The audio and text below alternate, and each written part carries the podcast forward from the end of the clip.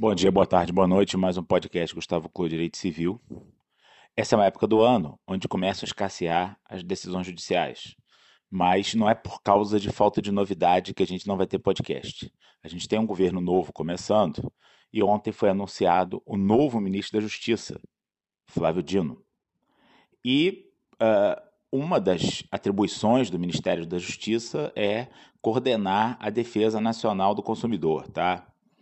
E aí, diante desse, desse novo governo, gostem ou não, com uma outra vertente política, uma vertente política quase que afastada, não diria oposta, mas bem afastada da, do governo anterior, o que esperar da defesa do consumidor, né?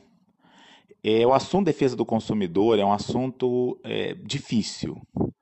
Por que, que é um assunto difícil? Porque, na verdade, é, existem aí equilíbrios, interesses que precisam ser sempre analisados, né? É um pouco sempre aquele desafio de proteger o consumidor sem inviabilizar a atividade econômica, né? Ah, mas nos Estados Unidos a proteção do consumidor é maior do que no Brasil, mas a economia também é mais poderosa, né? E eu diria para vocês que, na imensa maioria dos países do mundo, e nos países europeus, por exemplo, eu te diria que na imensa maioria deles é assim, a proteção do consumidor é menor do que existente no Brasil. Né? As relações são, são tidas por mais paritárias do que uh, uh, elas são encaradas pela lei brasileira. Visto isso, né, é, esse comentário inicial, quais seriam os grandes desafios aí que a gente tem que analisar? Eu acho que quando a gente fala em defesa do consumidor, a gente pensa sempre naquelas demandas mais comuns, mais usuais. O que, que lota o juizado especial? É... Concessionária de serviço público, banco, plano de saúde. Essas três vertentes aí, né? Esses três. Né? É claro que o CDC tá. Você lê o CDC, você fica sempre pensando em geladeira, carro, né? Em, em, em, produto palpável que você compra, né? Porque o CDC parece que foi escrito pensando nisso. Mas no final da ponta, no século XXI, as pessoas têm muito menos problema comprando geladeira e carro, e para isso parece que o CDC funciona muito bem, né? Do que com banco, plano de saúde, concessionária de serviço público. Vamos, vamos abordar isso aí. Banco. Olha só, o setor bancário, a jurisprudência já disse que não vai se meter, a proteção do consumidor é pequena mesmo. Solução para o setor bancário, para melhorar a vida do consumidor, é o aumento da concorrência. Com todas as críticas que possam ser feitas ao governo que termina agora, ele tentou muito aumentar a concorrência bancária, ele só não conseguiu. Porque é difícil mesmo. Né? A gente vive no Brasil um, um oligopólio aí de bancos, né? É, dois bancos privados nacionais enormes, um estrangeiro pequeno e dois bancos públicos também enormes, né? E esse sistema é um sistema já meio viciado, né? Difícil da gente construir novos marcos, novos caminhos. O caminho é a concorrência, tá? Eu não, não vejo disposição do Poder Judiciário de sinalizar em benefício do usuário do serviço bancário, tá?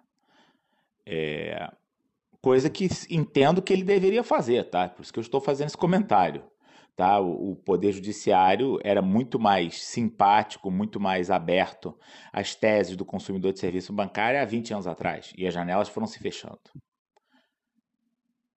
Em relação à concessionária de serviço público, o judiciário já é muito mais rigoroso do que é em relação ao banco.